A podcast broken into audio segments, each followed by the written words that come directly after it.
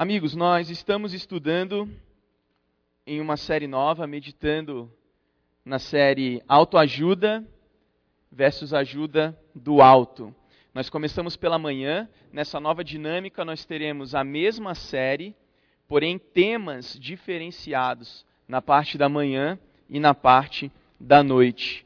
Por isso, uh, eu gostaria de, nesta noite, continuar essa meditação no livro de Provérbios, o livro mais prático do Antigo Testamento, uma vez que nos ensina sobre a capacidade de viver a vida com habilidade, ou se preferir, sabedoria.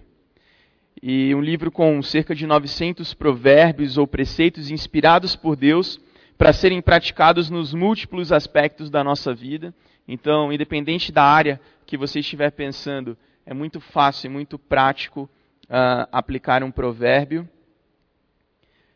E tratando de uma infinidade de assuntos, desde sabedoria, estultícia, orgulho e humildade, justiça e vingança, indolência e trabalho, pobreza e riqueza, amor e lascívia, e contenda, dos relacionamentos entre amigos e vizinhos, entre patrões e empregados, eh, e também falando sobre a vida e a morte. Ou seja, Provérbios é um livro é, maravilhoso, até recomendamos que você comece a, a ler um, um, capítulo de Provérbios por dia durante um mês e você vai ver essa infinidade de recursos, essa riqueza de prática de vida cristã que Provérbios nos propõe.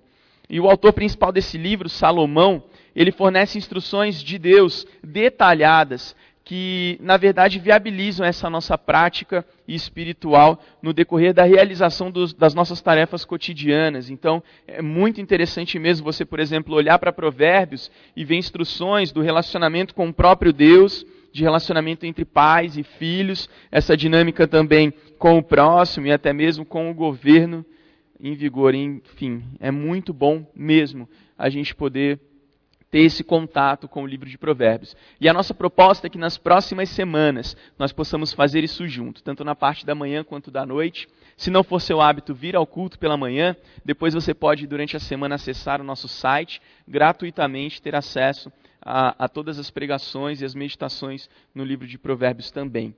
Por isso, Uh, para continuar esse nosso tempo, enquanto o pessoal da mídia, o Rafa, vai preparando aí o vídeo que a gente vai passar, eu quero orar mais uma vez com cada um de vocês, porque creio que Deus pode falar conosco através da Sua palavra. Amém? Senhor, estou muito agradecido a Ti pela vida dos meninos que estão aqui tocando, uh, dedicados, e aqui é só uma parte de todo o grupo que o Senhor tem usado uh, para adorar ao Senhor e o Senhor tem usado para ser um reflexo mesmo da Tua cruz. Queremos, Pai, te agradecer imensamente por mais uma oportunidade que temos de juntos estarmos olhando para a tua palavra e meditando, Deus, no livro de Provérbios, um livro extremamente prático, e que a proposta de hoje, de toda a série, seja muito clara uh, para cada um de nós, que o relacionamento contigo vem em primeiro lugar e que a partir desse relacionamento a nossa vida integral seja transformada. Essa é a nossa oração em nome de Jesus Cristo. Amém. Amém. Vamos assistir esse vídeo juntos? That's not the case at all. I love the little white lie. I encourage the second glance at that girl. I hope you take that extra drink. One little compromise. Sometimes that's all I need. The younger you are, the quicker I pounce. And the older you get, the more tricks I've got the more naive you stay, the easier I ensnare. And the wiser you are, the more sly I become. The stronger you get, the more I attack. I sound good, I smell good, and I look good. Just when you think you've had enough of me, I draw you back in.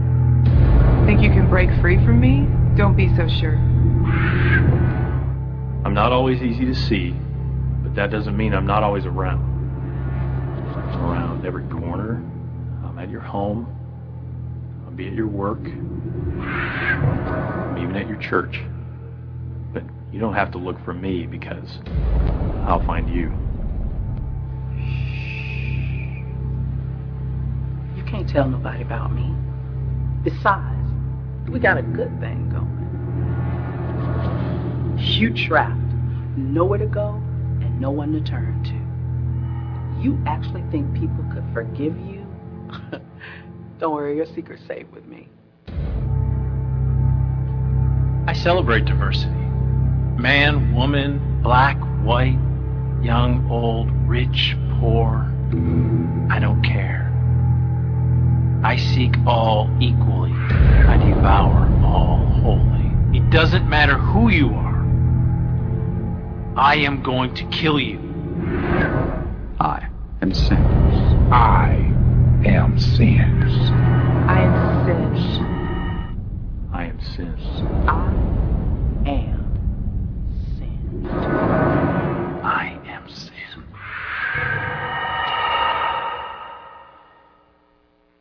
Geralmente o pecado não tem essa música sombria que vai parar agora. E ela não tem esse ar tão diferente assim, né? Geralmente o pecado ele tem um, um tom mais atrativo. Mas eu achei muito interessante essa proposta do vídeo, que coloca o pecado de uma forma, na verdade ele é multiforme, né? De várias formas. Mas é muito interessante ver essa abordagem, uma abordagem que de fato dá medo, né? E é interessante a gente pensar nisso, porque Provérbios ele começa tratando do relacionamento com Deus como princípio para a vida uh, habilidosa, ou seja, a vida sábia. Né? E o temor do Senhor, no versículo 7 do primeiro capítulo, é o princípio da sabedoria. E pela manhã a gente pôde meditar um pouquinho mais nesse verso, que na verdade ele é o tema principal de todo o livro de Provérbios, onde nós podemos basear o nosso relacionamento com Deus e não apenas uh, nas coisas que fazemos, mas de fato pelo que nós somos em Deus e com Deus. Ou seja, de uma forma muito simples, o nosso relacionamento com Deus se torna mais importante do que uma lista de regras, do que coisas que precisamos fazer durante a vida cristã. Então, o princípio da vida habilidosa, uma vida que vai pelo caminho do sucesso, de uma vida sábia, de fato, é esse relacionamento com Deus que é muito mais importante do que você faz ou do que você deixa de fazer. Porque o relacionamento com Deus permite, com que, permite que a sua ótica seja transformada e a sua visão mude completamente, a ponto de você começar a viver a sua vida de uma forma transformada. Mas tudo começa reconhecendo que existe um só Deus e você se aproximando desse um só Deus, se aproximando do Deus verdadeiro. E aí, conforme você se aproxima do Deus verdadeiro, você vai entendendo quem Ele é e não por medo, mas por temor, você então começa a se relacionar com esse Deus. E chega no capítulo 6 de Provérbios, a sabedoria de Deus nos alerta sobre algumas armadilhas que nós devemos evitar enquanto vivemos a nossa vida com habilidade. Primeiro, nós somos alertados quanto a quatro tipos de coração. O coração meio uh, Anderson Silva, o desatento, capítulo 6, do verso 1 ao 5. Você fica lá brincando na frente do seu adversário e quando você menos espera, você cai. Deus nos aconselha, portanto, a pensar com cuidado antes de ser o fiador de alguém, por exemplo. Né? Uh, nós temos um, um alerta contra o preguiçoso, no capítulo 6, do verso 6 ao 11. Deus nos aconselha a, a olhar para a formiga trabalhadora. Né?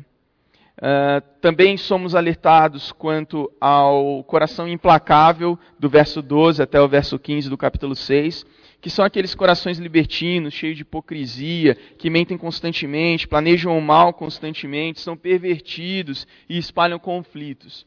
E Deus alerta em relação a esse tipo de coração. E também alerta no capítulo 6, do verso 24 e 25, em relação ao coração desvirtuado, e aí tem muito a ver com a sexualidade, que acaba trazendo então o sexo ilícito, que reduz a pessoa à pobreza, arrasa o caráter, é, seduz pela imoralidade. Nós vimos uma característica desse tipo de coração através da mulher que estava ilustrando isso no vídeo e, e, traz um tipo de vergonha que é difícil de ser apagada, né? É uma marca que você carrega para sempre. Então Deus ele vai então nos alertando em relação a esses quatro tipos de coração enquanto a gente vai se relacionando com Ele.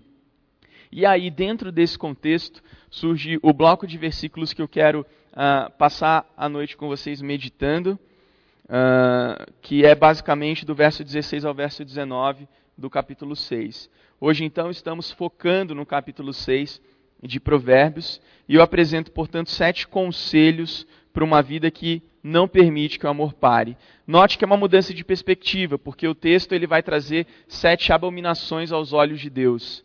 Mas em Cristo nós podemos olhar isso, e eu coloco então Provérbios 1, 7 como relacionamento mais importante do que uma lista, e a nossa perspectiva é transformada. E nessa noite, enquanto a gente estiver meditando nas sete abominações uh, aos olhos de Deus, eu quero uh, focar em sete conselhos práticos para uma vida que nós podemos ter, que pelo contrário, ao invés de trazer abominação, repúdio aos olhos de Deus, vai de fato trazer uh, alegria ao coração de Deus. Quero começar então lendo o versículo 16 em diante.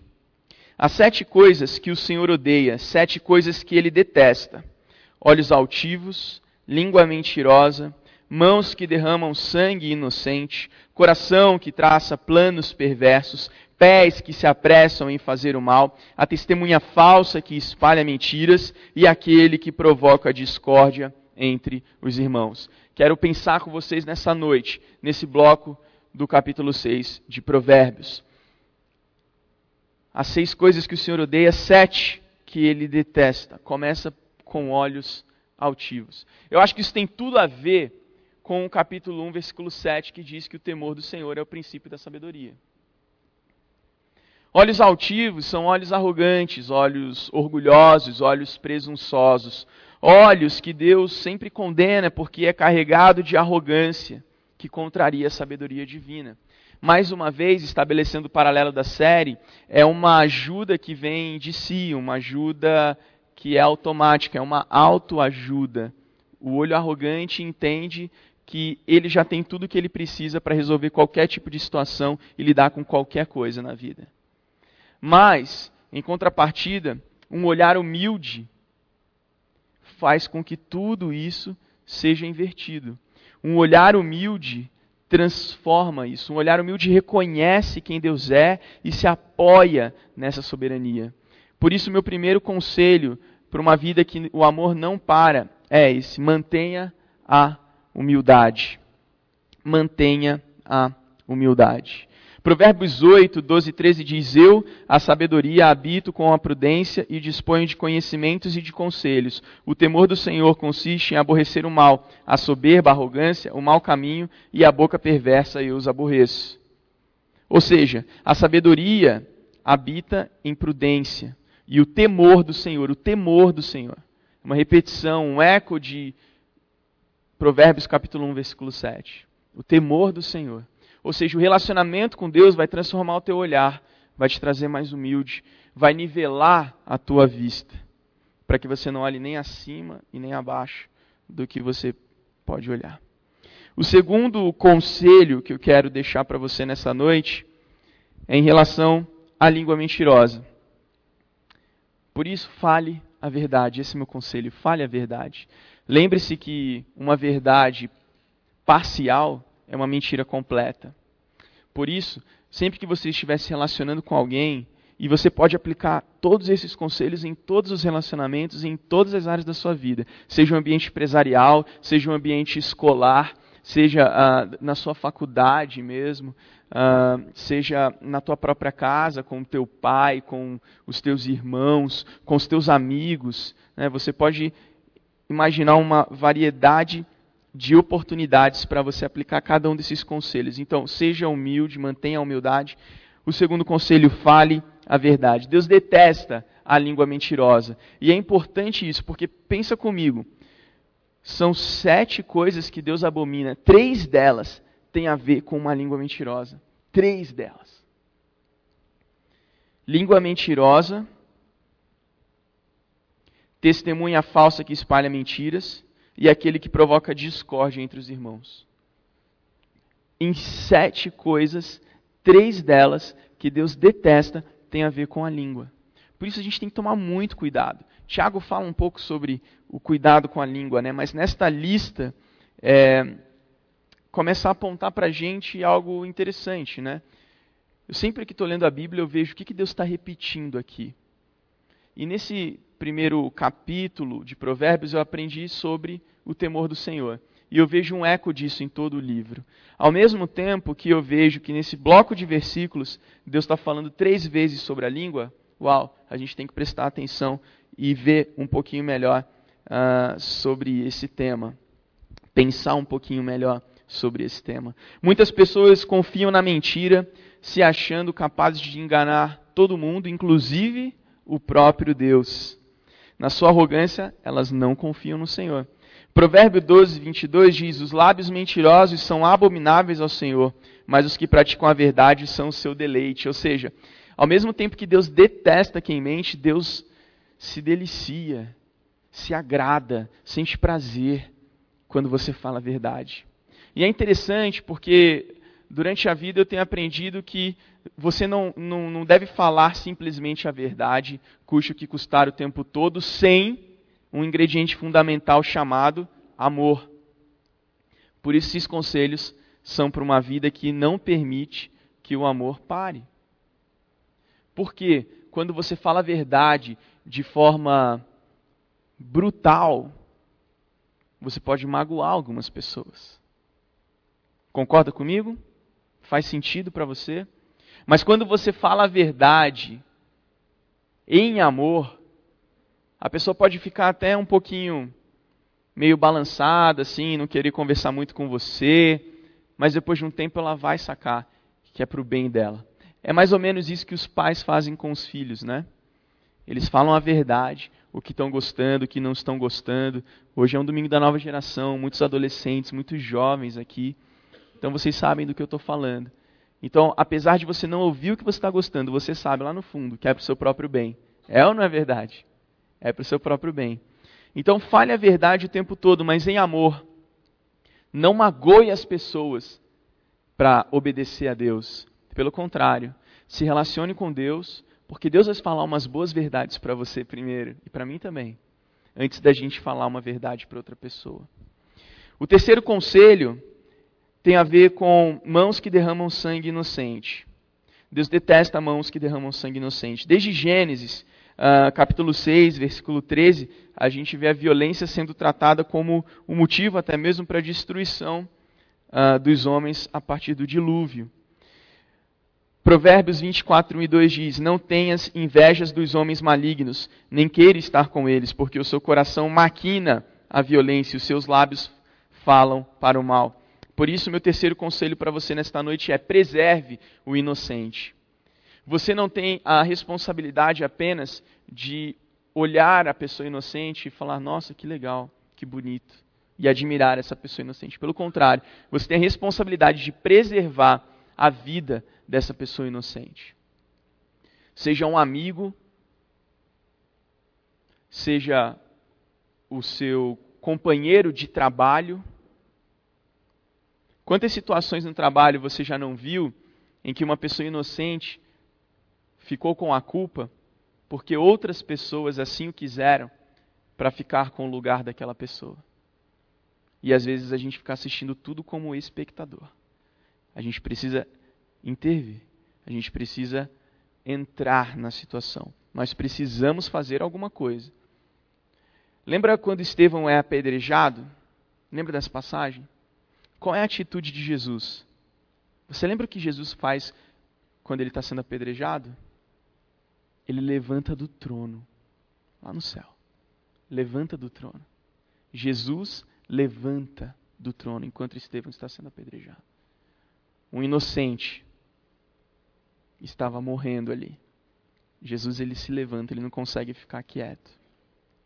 Nós precisamos fazer a mesma coisa, preservar o inocente.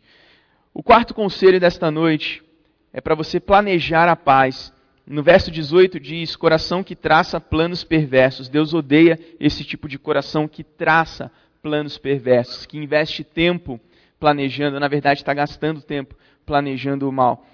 Por isso, planeje a paz. Há tanta injustiça no mundo que as pessoas boas vão ficando desesperadas, não é verdade? Você vê todo dia, quando você sai da sua casa, a maioria da população que mora perto de você não respeitando o pare da rotatória. E aí você olha aquilo e fala: não é possível. Ninguém vai respeitar o pare. Aí você começa a fazer isso todo dia, todo dia. De repente, quando você vê, você está fazendo a mesma coisa. Não se acomode com isso. Não se acomode. Pare. Pare. Pare e gaste tempo, invista tempo planejando a paz. Pessoas estão planejando o mal, mas você e eu, a nossa comunidade, a nossa igreja, pode planejar a paz. Nós podemos ter estratégias para planejar a paz. E missões tem tudo a ver com essa estratégia. O repartir tem tudo a ver com essa estratégia. Por isso, nós estamos orando, enviando e abençoando esse grupo que está indo fazer missões agora. Nós tivemos vários grupos em várias viagens missionárias e agora nós temos mais uma oportunidade que eu tenho certeza que vai ser abençoadora. Participe, ore, invista, é, envie esses meninos, envie os equipamentos, vamos juntos fazer isso, uh, porque eu tenho certeza que isso faz parte desse conselho, planejar a paz. O quinto conselho que eu tenho tem a ver com a parte B desse versículo, pés que se apressam para fazer o mal. Tem muito a ver com o versículo anterior. Portanto, esse meu conselho agora é para você abreviar o bem. Você pode tornar o bem uma coisa mais imediata, mais rápida. Deus detesta os pés que se apressam para fazer o mal. Mas esses conceitos exigem um novo modo de pensar. Deus não pede meramente que não pratiquemos o mal, mas que o aborreçamos. Por exemplo, nós temos aqui um provérbio, capítulo 8, verso 13, que diz: O temor do Senhor, mais uma vez, o temor do Senhor consiste em aborrecer o mal a soberba, a arrogância, o mau caminho, a boca perversa. Eu os aborreço. É uma continuação desse capítulo que a gente está lendo. Mas é você ir além, é você andar a segunda milha.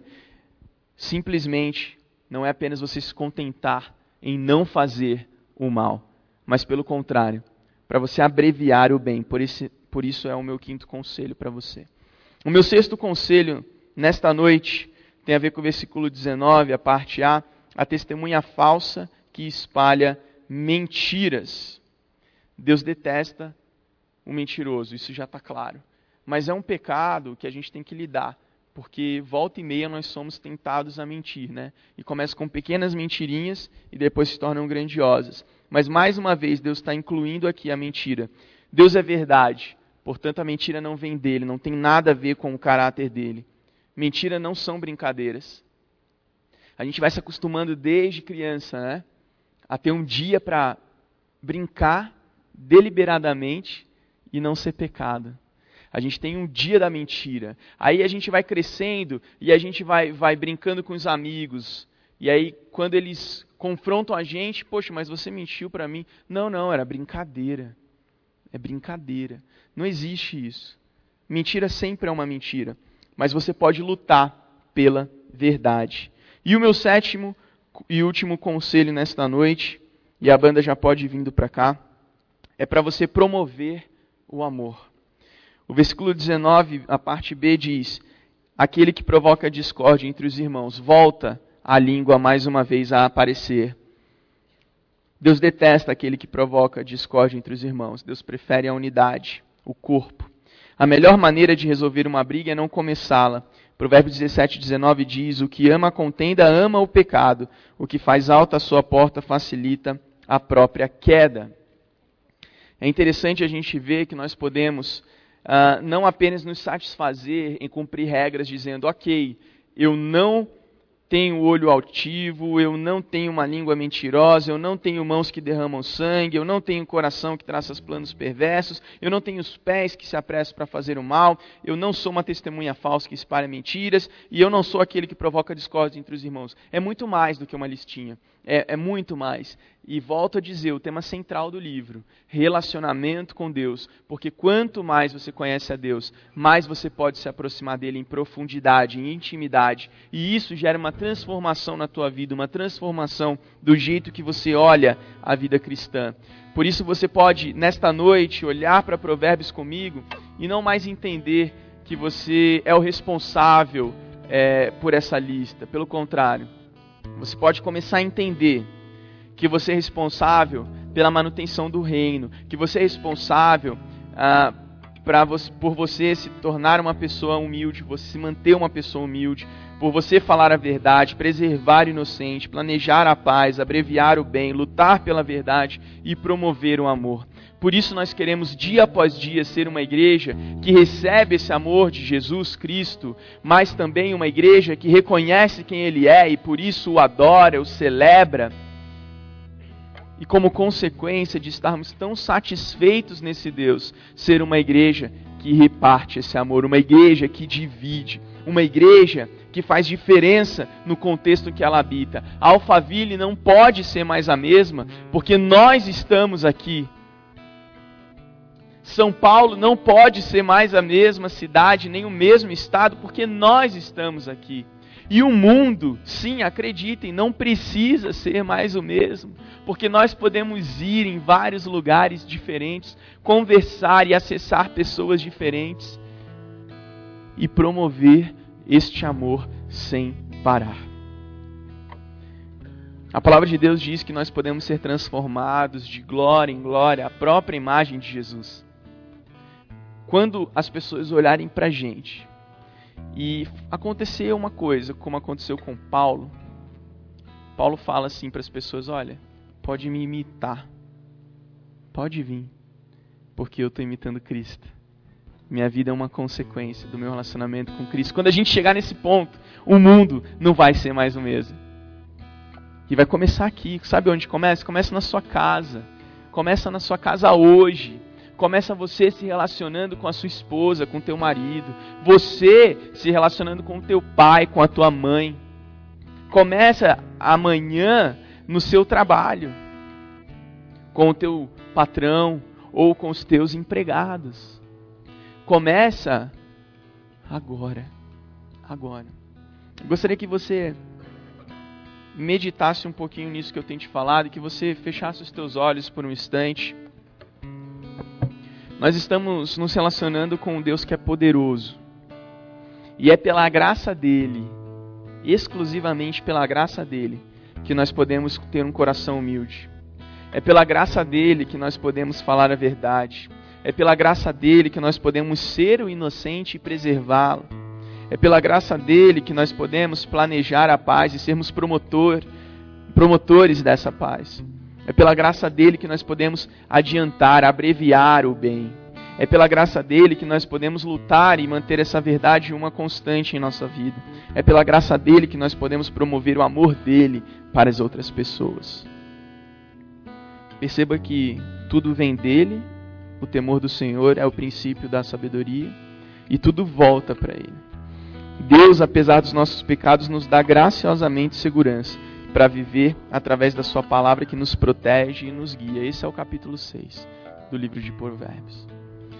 Senhor, nesta noite nós estamos aqui com a Tua palavra diante dos nossos olhos, nos dando conselhos para uma vida que vai satisfazer o Senhor, que vai agradar o Teu coração.